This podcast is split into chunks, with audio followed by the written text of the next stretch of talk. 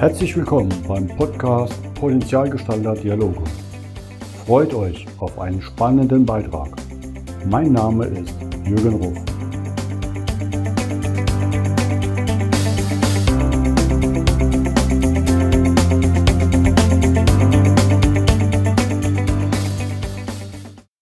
Willkommen zum heutigen Podcast. Bei mir zu Gast ist heute für mich ein besonderer Mensch, der mich schon beim ersten Kontakt richtig beeindruckt hat. Und von daher bin ich ganz begeistert, ihn heute hier zu haben. Willkommen bei mir heute, Wulf Hingak-Faug aus Monheim. Freue mich, dass du hier bist. Vielen Dank. Ich freue mich auch und bin gespannt, welche Fragen du mir stellen wirst, weil das ist der Reiz der Suppe, dass die Fragen gestellt werden, ohne dass ich vor eine Liste habe, mir meine Gedanken schon zurechtlegen kann. Das ist halt das Gemeine bei mir im Podcast, ne? weil jeder, der was vorplanen will, kriegt dann von mir, nö, wir machen ohne Vorplanung. Aber da du gerade das Salz der, beim Kochen erwähnt hast, damit fing es ja bei dir irgendwo auch in der beruflichen Laufbahn. Man muss dazu sagen, du hast jetzt ja schon eine Sieben vor, vom Alter stehen, was ja schon sehr beeindruckend ist, weil du wirkst, so wie ich dich kennengelernt habe, vor über zehn Jahren, wie immer noch mit 50 oder 45.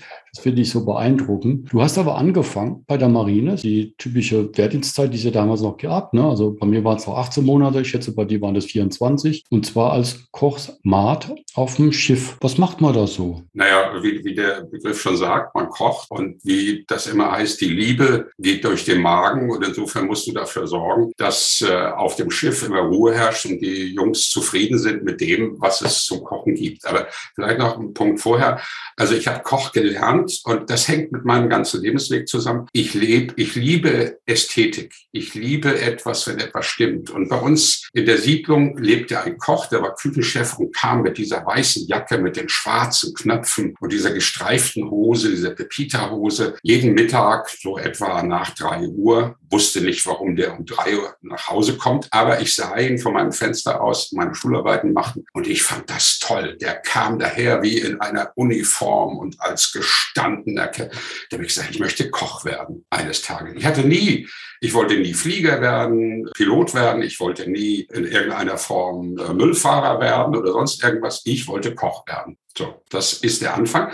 Und dann kam ich zur Bundeswehr und ich muss dir sagen, ich war sogar acht Jahre dabei. Ich habe während diesen acht Jahren dann meine schulischen Leistungen nachgeholt, die sonst nicht so ganz toll waren, aber da war ich dann intelligent genug zu wissen, du brauchst Wissen, wenn du weiterkommen willst. Und da war ich eben auch als äh, Koch smart unterwegs. Und wie gesagt, also Kochen heißt in dem anderen etwas erzeugen. Für mich ist Kochen nicht nur satt werden, sondern Kochen ist für mich eine in Anführungsstrichen erotische Handlung, also zumindest eine, eine gefühlsmäßige Handlung. Und dieses Gefühl möchte ich dem anderen mit dem Essen gerne geben. Das ist so die, der, der Hauptsatz, der da drüber steht. Das ist sozusagen eine Genussreise, was du dann ja auf dem Schiff sogar noch wirklich hattest. Ja, ja, ja absolut. Was nicht immer ganz so einfach ist, weil dieses Schiff hat Bewegung. Und wenn du nicht einen guten Magen hast, dann ist das Kochen bei Bewegung eine Katastrophe für dich selber und sicherlich auch für die Mannschaft. Und äh, wir hatten mal starken Seegang und es war schrecklich. Ich bin zwischen Kombüse und Reling hin und her gelaufen. Mehr will ich dazu jetzt gar nicht erzählen. Aber es war eine Lebenserfahrung, wo ich gedacht habe, ich sterbe. Und du lernst, was es heißt, wenn das Zeug einmal vom Tisch rutscht. Ne? Und das geht ja. ja auch sehr schnell beim Seegang, wie ich auch schon erlebt habe. Und da ja. musst du dir auch Gedanken machen, wie du es gerade noch in der Küche auch dann hinbekommst, dass aber die haben ja dann auch ein paar Rahmen außenrum auf den Kochplatten gehabt, dass das nicht wegfliegt. Ja, du hast ja schon gesagt, du hast weitergemacht nebenbei, nämlich zum Betriebswirt. Nach der Marine bist du gleich dann weiter zum Robinson, sechs Monate auf Korsika und warst da dann Direktionsassistent und Food Beverage Manager. Ja, also zuständig für Essen und Trinken, sicherlich meiner Grundausbildung geschuldet. Und ähm, ja, Korsika war eine ganz, ganz besondere Situation. Ähm, ich war, glaube ich, damals so 25, 26, kann auch 27 gewesen sein.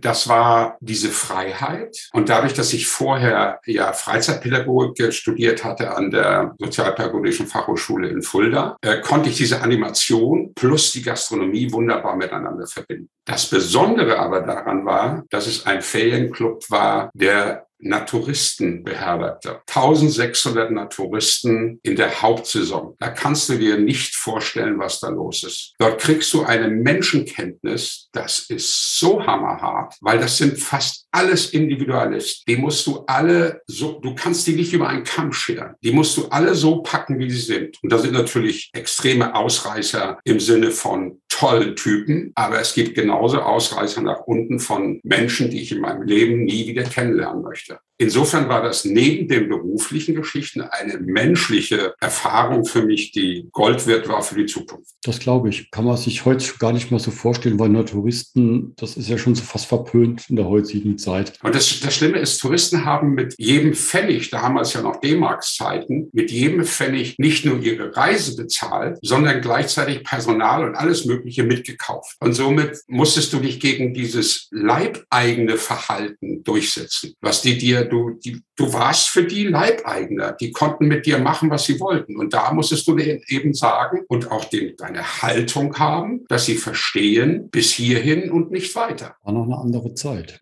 Was ich spannend finde, du bist danach in die Hotelbranche gewechselt. Ich meine, klar, du kamst ja vom Hotelfach, bist dann gleich in einem Gourmet-Restaurant als Manager, später sogar als Pächter ähm, und danach dann auch ins nächste im Parkhotel Siegen mit inklusive Hoteldirektor oder Geschäftsführer. War das heute so der Weg nach dem Robinson, wo du gesagt hast, du willst da einfach mehr noch und mehr in die Verantwortung und glaube auch ins eigene Risiko? Ja, ich hatte, ich hatte in Heidelberg während des Studiums an der Hotelfachschule in Heidelberg, ähm, hatte ich meine Frau kennengelernt. Und jetzt war natürlich, die hat mich auf Korsika besucht, aber sie war in Heidelberg und wir wollten eine Familie gründen. Das wollte ich aber nicht dort auf der Insel und schon gar nicht mit den Touristen. Ich konnte wirklich nach diesem gut einem Jahr keinen Nackten mehr sehen und ich konnte große Menschenaufläufe nicht mehr sehen. Es war mir einfach, ja nicht zuwider, aber es war mir unangenehm. Und insofern bin ich dann wieder zurück und dann haben wir geheiratet, haben zwei Kinder bekommen und äh, haben uns selbstständig gemacht in äh, Münster, in Burg Steinfurt. Und nach sechs, sieben Jahren haben wir gesagt, also das ist nicht unser Familiensinn. Wir müssen etwas tun. Wir haben die Kinder in die Welt gesetzt. Wir haben eine Verantwortung und in der Gastronomie kannst du dieser Verantwortung nur unter bestimmten Bedingungen wirklich gerecht werden. Und deshalb habe ich dann gesagt, wir geben die Geschäfte auf oder wir beide haben das gesagt. Und äh, ich kriegte eine Anstellung in Siegen als Hoteldirektor. Für jemanden, der in der Gastronomie angefangen hat als, als Koch, ist natürlich ein Hoteldirektor etwas ganz, ganz Besonderes. Das ist, äh, ja, das ist eigentlich fast schon die, das Ende der Karriere, so, so denkt man. Also du hast dein Ziel erreicht. Insofern war dieser Schritt nur logisch nach der ganzen Zeit F&B-Manager, Stellvertreter Robinson Club, selbstständig Hoteldirektor. Und du bist als Hoteldirektor, ein Hoteldirektor muss von vielem etwas wissen, nicht unbedingt die Ahnung haben, aber von vielen etwas wissen, denn du bist eigentlich für alles verantwortlich. Für Einkauf, für Verkauf, für die Reparaturen, für die Instandhaltung, für alles, was da drum und dran ist. Je kleiner das Hotel ist, umso weniger Zuarbeitungskräfte hast du. Das heißt, umso mehr bist du da insolviert. Ich hatte Gott sei Dank in der Größe ein Hotel, dass ich auch ein paar Abteilungsleiter hatte, die mich dann informierten über Dinge, die entschieden werden mussten. Dort lernte ich auch richtig Teamarbeit kennen, also miteinander umgehen, das, das Team formen, so dass es das, was wir nach innen lebten, auch nach außen strahlt. Und zwar jeder, angefangen vom kleinsten Auszubildenden bis hin zum Abteilungsleiter, also Küchechef und so weiter und so fort. Allein das ist ja schon eine Traumkarriere für viele, wo sie sagen, ja. fast nicht möglich. Absolut. Nichtsdestotrotz hast du da auch trotzdem einige Pleiten erlebt. Du hast mir erzählt, du bist auch ziemlich auf die Bretter gegangen mit dem Investment. Absolut. Also ich habe äh, das Unternehmen in, in Münster, das habe ich dann tatsächlich auch an die Wand gefahren. An die Wand fahren heißt nicht jetzt, ich bin in den Ruin geschlittert, aber wir haben dann die Geschäfte verkauft und haben nicht so viel hinausbekommen, wie wir uns eigentlich vorgestellt haben. Und dann mussten wir mit dem Zwiebberg Schulden fertig werden, den wir hatten, plus den Kindern und so. Das war schon eine ziemliche Belastung, die mich auch an den Rand ähm, meiner Körperlichkeit gebracht hat, also meiner Kraft gebracht hat. Und ich hatte dann in Siegen, weil das auch sehr, sehr viel wurde, was da auf mich zukommt, das Hotel wurde erst erstellt und so weiter und so fort. Er kam dann in eine Situation, dass ich äh,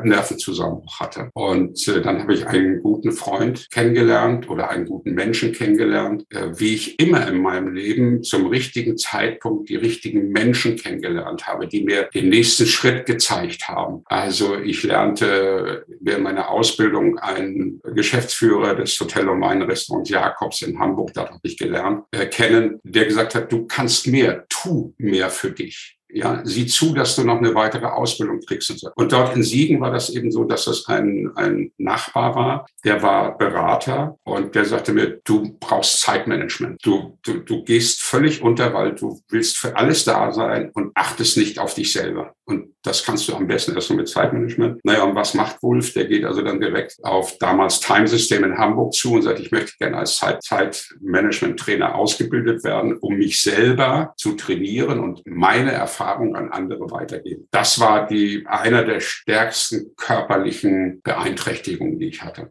Aber wie gesagt, es ist immer, es gibt so ein wunderbares Sprichwort, auch ein Tritt in den Hintern ist ein Schritt nach vorne. Und manchmal gibt einem die Gesundheit diesen Tritt und dann musst du den richtigen Schritt machen. Ja, aber du bist auch aufgestanden. Ne? Das gehört auch dazu. Natürlich. Es, es gibt ja keine andere Chance, als wieder aufzustehen. Ich finde es spannend, weil auf einmal kommt eine zweite, sagen wir mal, Karrierelaufbahn dazu, die eigentlich den ersten Schritt gar nicht passt, weil da kommt auf einmal Abteilungsleiter Feber oder viele kennen es jetzt unter E.ON und zum Schluss Geschäftsführer der E.ON Montan GmbH.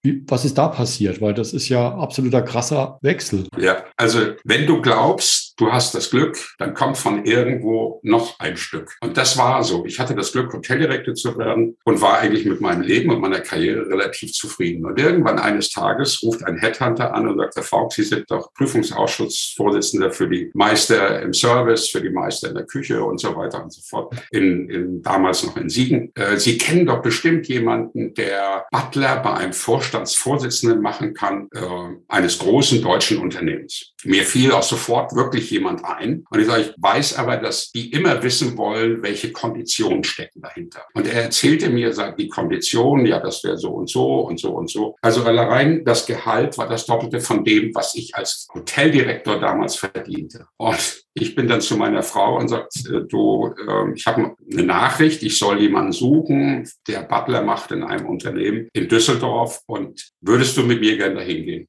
Und sagt sie, wieso müssen wir jetzt schon wieder wechseln? Ich sage, weil das und das die Konditionen sind. Okay, wann fahren wir? Na gut. Es dauerte dann noch ein Jahr, nachdem ich dann gesagt habe, 20 Minuten später habe ich den Headhunter angerufen und gesagt, ich habe jemanden. Und dann sagte, wie, so schnell? Ja, sage ich, mich. Ach, Sie wollen wechseln, das ist ja toll. Also gut. Dann dauerte das fast noch ein Jahr mit Vorstellungen und so weiter und so fort. Und dann war dieser Vorstandsvorsitzende Ulrich Hartmann zu der Zeit ich war jetzt nicht Butler in dem Sinne von, dass ich seine Kleider rausgelegt habe oder sonst irgendetwas gemacht habe. Ich habe bei Festivitäten bedient, ich habe die Gäste empfangen, ich habe dafür gesorgt, dass Essen und Weine und sowas alles stimmen, dass richtig eingedeckt wird, weil natürlich immer Hochkaräter auch da zu Besuch waren. Und gleichzeitig war ich Abteilungsleiter für Veranstaltungsorganisation. Nach einem Dreivierteljahr kam der Ulrich Hartmann und sagte, Herr Fogg, ich möchte mit Ihnen eine Flasche Rotwein trinken. Dann haben wir eine Flasche Rotwein getrunken und dann sagt er, wollen Sie Verwaltungschef der damaligen Feber, heutige E.ON werden? Da habe ich gedacht, was, was ist denn jetzt los? Und dann sage ich, was bedeutet das? Ja, Sie gehen dann,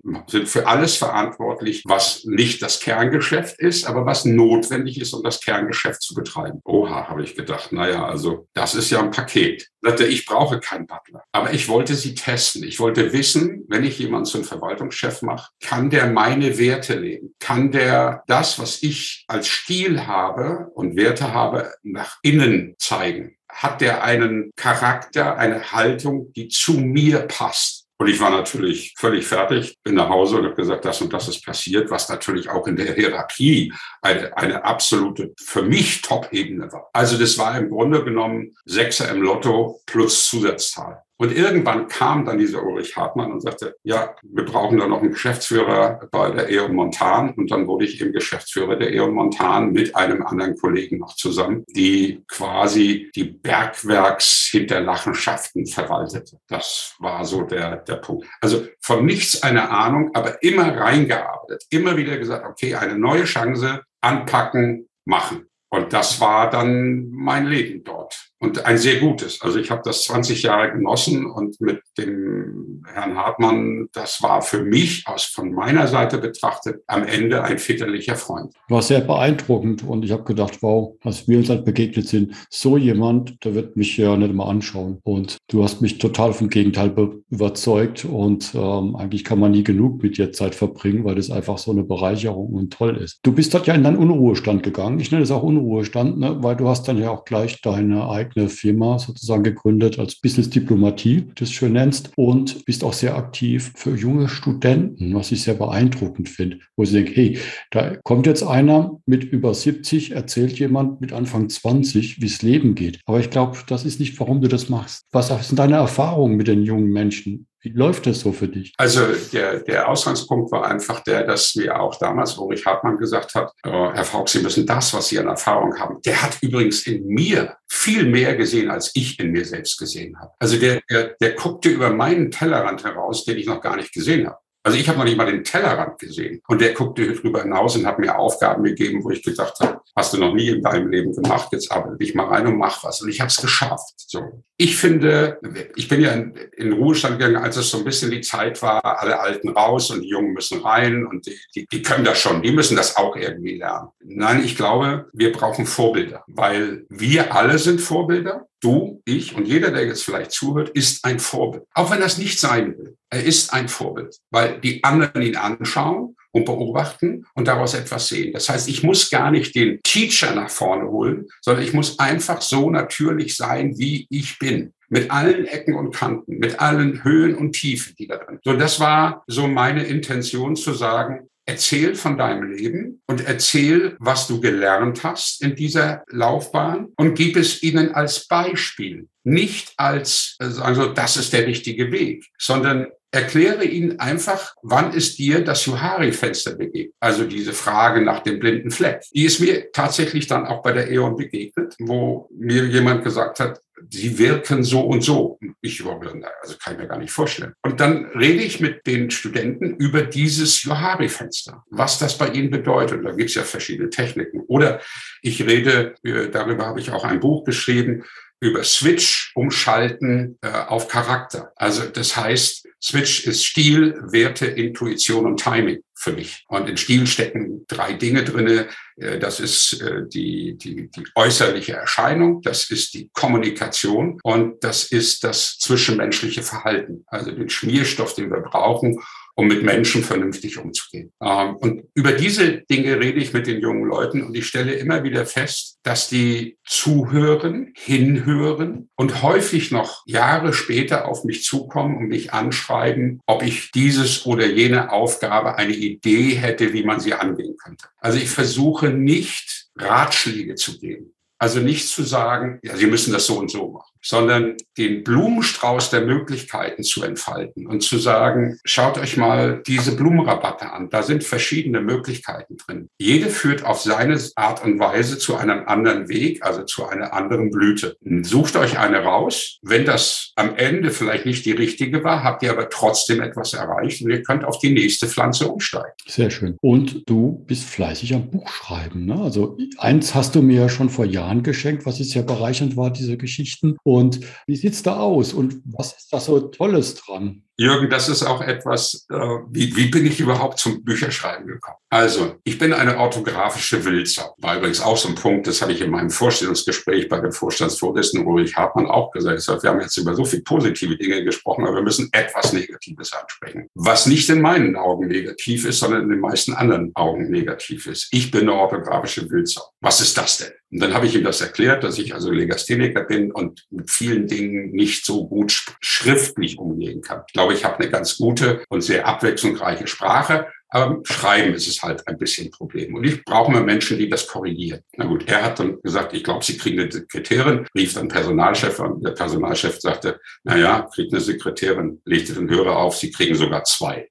Naja, also das war es dann als Verwaltungschef, noch nicht als, als äh, Abteilungsleiter. Aber gut, aber wie bin ich zum Schreiben gekommen? Auch da wieder der Ulrich Hartmann, der ausschlaggebende Punkt, der gesagt, Sie müssen das, was Sie gelernt haben, irgendwie aufschreiben. Und der zweite Hinweis kam von äh, der uns bekannten Askedon, die ja auch Schriftstellerin ist und tolle Bücher geschrieben hat. Während der Ausbildung zum Professional Speaker bei der GSA, German Speaker Association, sagte man mir, du musst, wenn du Speaker bist, musst du ein Buch schreiben. Da kamen schon zwei, die gesagt haben, du musst ein Buch schreiben. Ich habe gesagt, du bist Legastheniker, was machst denn du? So, machst du erstmal ein Buch zur Probe. Dann habe ich das Buch zur Probe, heißt, äh, wer klaut denn unseren Weihnachtsbaum? Tatsächlich ist unser Weihnachtsbaum in der Baumschule geklaut worden und wir hatten am 23. noch keinen Weihnachtsbaum. Du kannst dir vorstellen, was dann ablief. So. Und die Kinder sagten, die Tochter sagte, wer klaut denn unseren Weihnachtsbaum? Ich sagte, wir müssen ein Buch schreiben, egal wie. Und dann habe ich eine Freundin gebeten, doch mit mir das gemeinsam zu tun, eben aus diesem Grunde, der so eine kleine Schwäche bei mir ist. Und wir haben das Buch geschrieben und es ist auch veröffentlicht worden. Das ist eine schöne, nette Weihnachtsgeschichte. Aber dann kam das nächste Buch und das war Kekse für Putins Hund. 60 Geschichten über Menschen, wie sie menschlich miteinander umgehen. Dazu habe ich 30 Führungskräfte, Top-Führungskräfte der deutschen Industrie befragt. Was war ihr business-diplomatisches größtes Erlebnis? Das äh, ging also wirklich von dem Hund, der neben Putin saß und mit einmal auf den Gast zuging und den Kopf auf den Oberschenkel legte und dieser Gast hatte Angst vor Hunden, weil er gebissen worden war. Bis Putin, der das natürlich sah, bis Putin dann zu ihm sagte, Sie können wieder runterkommen, Sie müssen sich nicht aufregen, bringen Sie den Puls wieder auf eine normale Höhe. Der will nur Ihre Kekse, sonst nichts. Da ist auch der Titel entstanden, Kekse von Hund. Naja, dann gab es ein weiteres Buch, weil ich mich wahnsinnig darüber aufgeregt habe, weil ich so bei Menschen, die wir sprachen schon mal über Vorbilder, die Vorbilder sind, dass die es nicht sehen. Hönes, Wulff, Gutenberg,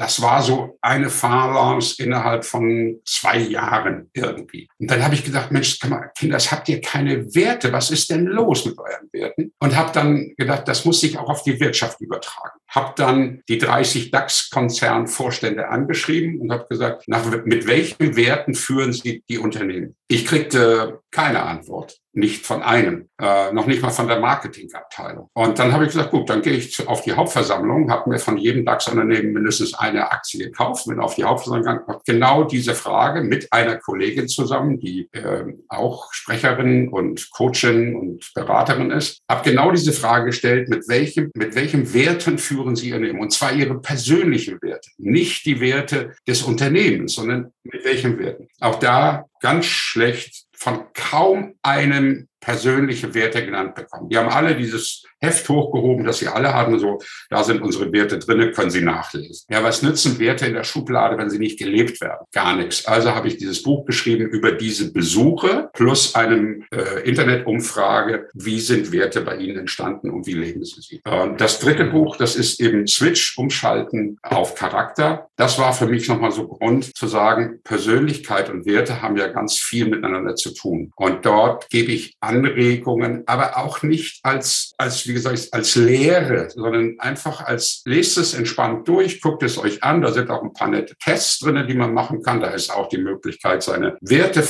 festzustellen. Guckt es euch einfach nur an, lest es und schmunzelt. Das würde mir völlig ausreichen. Ich bin nicht der Bestsellerautor, das weiß ich sehr genau. Vielleicht hat jeder, der schreibt, den Gedanken, ich möchte gerne mal Bestsellerautor werden. Ja, mein Gott, kann sein. Aber ich habe es für mich getan, um auch meinem, jetzt komme ich wieder ganz nach vorne, meinem Deutschlehrer zu zeigen, du hast mich völlig verkannt, was die Legisthanie angeht und ich schreibe Bücher, du hast nicht eins geschrieben. So, das war so ein bisschen auch nochmal das i-Tüpfelchen da drauf. Ja, ich glaube, mit den Werten und dem Weitergeben kommen wir ja sehr stark und Persönlichkeitsentfalten zusammen. Was war denn für dich so, wenn du jetzt aus den, deiner ganzen Laufbahn zurückblickst, dein, dein Fazit, wo du sagst, das war die Tugend oder mein Wert oder das Erfolgsrezept, das mir geholfen hat, diesen Weg, denn auch Tiefpunkten, aber immer wieder aufbauen und diesen total aus der Komfortzone raus. Das ist ja eiskaltes Wasser, wo du reingesprungen bist zum Teil. Was hat das ausgemacht bei dir, dass du das geschafft hast, dass die Leute das in dir gesehen haben? Ja, Gott sei Dank konnte ich schwimmen, sehr früh gelernt. Nein, aber was war der, was war der Punkt? Ja, der Punkt ist, sich nicht so verbiegen, dass man sich selbst nicht mehr wiederkennt. Und wenn man sich mal verbogen hat,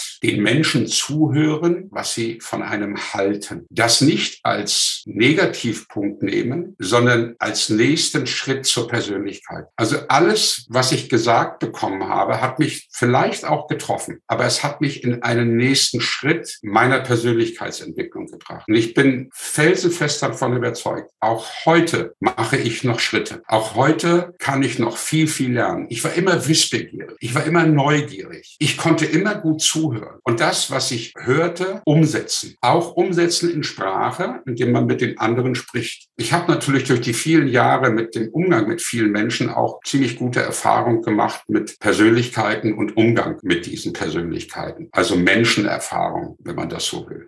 Ich habe das ja nie studiert. Das war immer zwar so ein bisschen mit drinne, bei dem Freizeitberater war so ein bisschen Psychologie auch mit drinne. Aber am meisten habe ich gelernt über den Umgang mit verschiedensten Menschen. Mit auch Hochkarätern, die menschlich nicht hochkarat waren. Aber das ist, da ist Persönlichkeit ähnlich wie ein Diamant. Äh, Persönlichkeit ist unglaublich wertvoll ist klar, aber es hat eben Einschlüsse. Und es kommt erst zum wirklichen Glanz, wenn er geschliffen ist. Also wenn du einen aus dem Berg rausholst, einen Diamanten, dann ist er ja nicht geschliffen. Der sieht ja eigentlich unscheinbar aus. Das ist wie ein Kristall, aber eigentlich hässlich, dumpf. Und dann erst, wenn er den Schliff bekommt, erkennst du die wahren Werte in ihm. Das wird aber häufig auch heute noch in der Wirtschaft, vor allen Dingen in der, sag ich mal, Uraltwirtschaft oder in der gestandenen Wirtschaft nicht verlangt sondern da werden Dinge verlangt, die eigentlich gegen deinen Glanz sprechen. Und das ist so meine Erfahrung, dass ich gemerkt habe, zeig doch deinen Schliff, zeig doch die Klarheit, die du in dir hast und zeig doch auch durch deine Einschlüsse. So wie ich gesagt habe, ich bin eine orthografische Weltsau. Das ist ein Einschluss. Aber wenn du darüber redest, hast du schon wieder eine Seite geschliffen, die klarer ist. Ja, und das macht einen ja aus und gleichzeitig so liebenswert und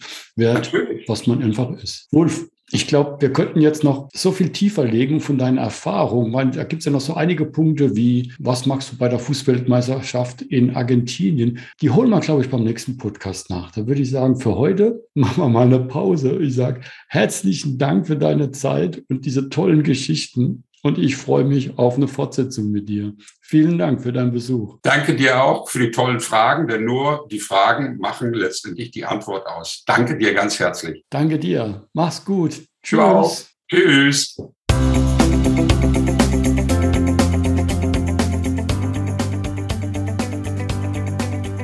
Das war der Podcast Potenzialgestalter Dialoge von Jürgen.ruf.consulting. Vielen Dank, dass du vorbeigeschaut hast. Mache dir einen wunderschönen Tag.